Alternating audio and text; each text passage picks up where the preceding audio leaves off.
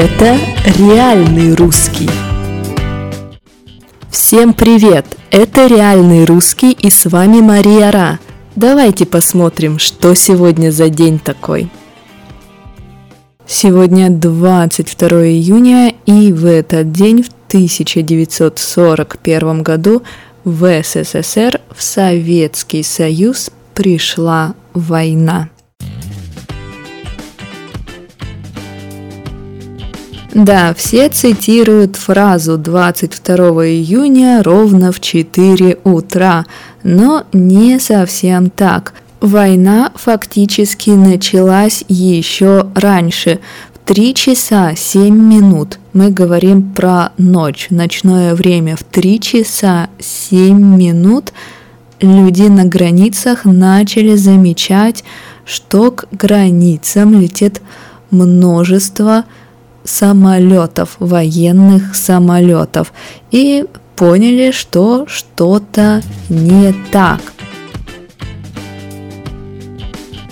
Когда начались первые военные действия между тремя и четырьмя часами утра в Украине, в Белоруссии, в странах Прибалтики, то тогда уже точно поняли, что все совсем не так, как должно быть.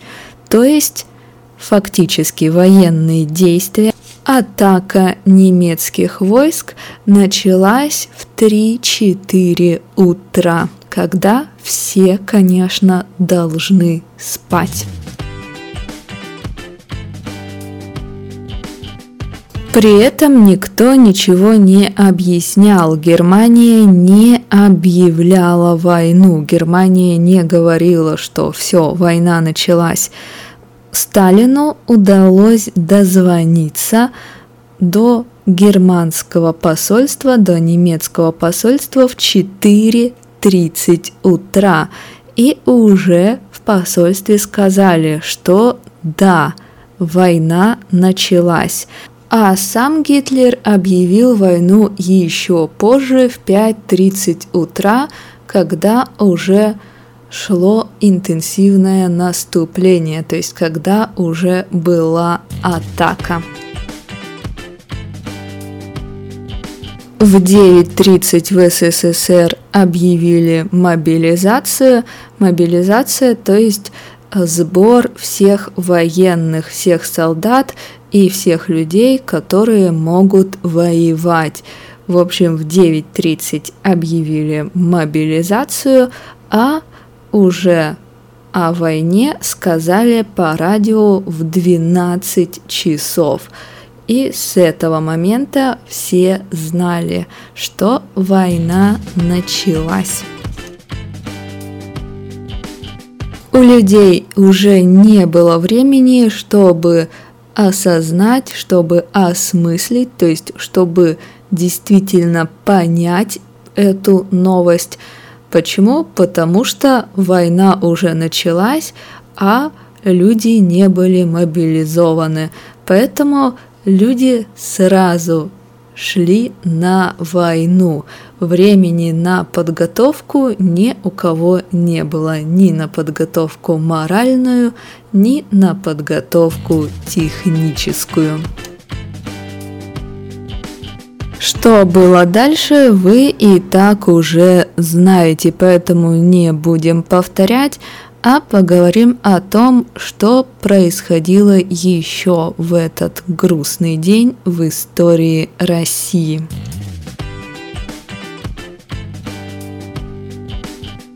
В 1853 году в Лондоне основали, то есть в Лондоне открыли первую революционную русскую типографию. Называлась она «Вольная русская типография» главных лиц там было два. Это Герцен и Огарев. Собственно, эти два человека занимались написанием статей, изданием статей революционных. Они писали о проблемах в России, они писали, как все плохо, и просили чем-то помочь просили сделать хоть что-то, чтобы улучшить ситуацию.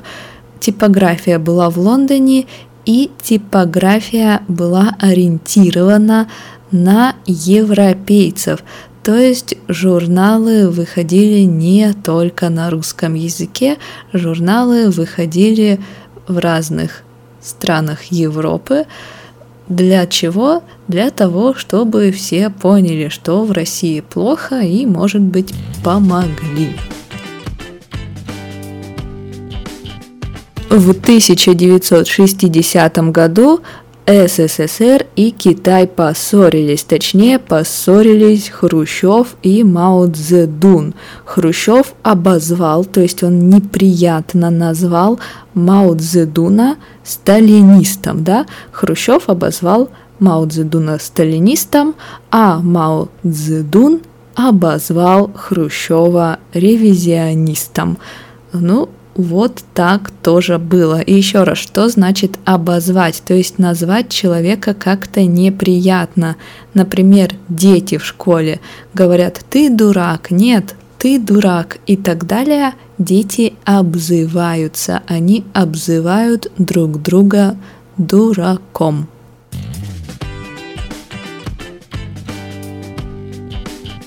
А в 1961 году произошел удивительный случай.